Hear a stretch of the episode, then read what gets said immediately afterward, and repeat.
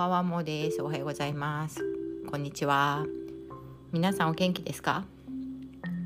えっと私はおかげさまで元気です。ありがとうございますいつも。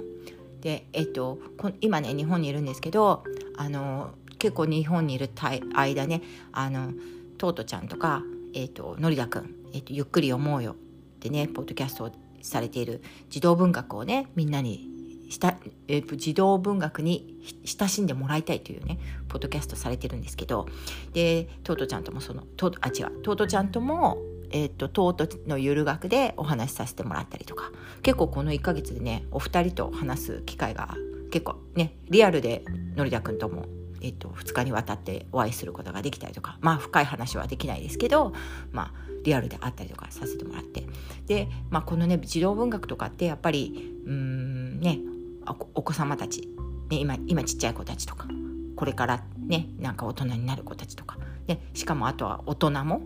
楽しめるっていうのであのそれをねトトちゃんがみんなに知らせたいっていうことで始めたあのポッドキャストで。であの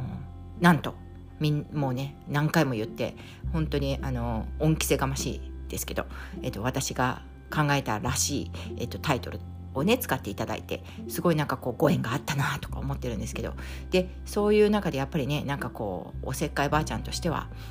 できることなら何かをしてしたいといつも思っているので まあね本当に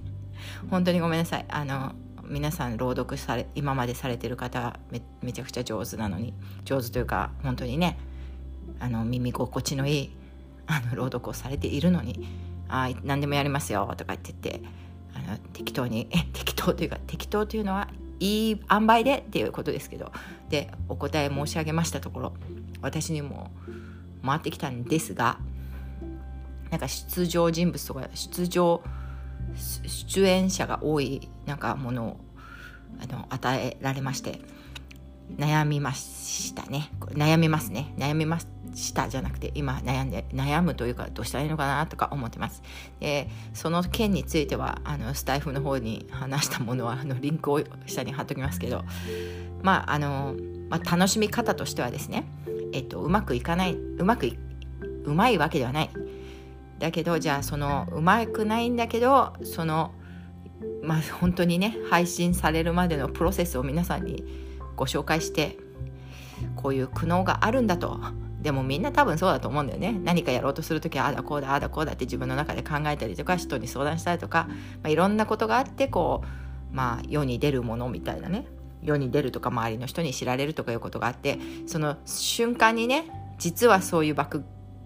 バックグラウンドみたいなねそういうなんか期間があるということって素敵なものであればあるほどそのまなんか出てくるまでのプロセスの方が私は結構ね興味があったりとかするんですがだからといっても私のねその朗読に向けるプロセスを誰が知りたいのかどうかはわからないんですがとりあえずねこれ本当にえっと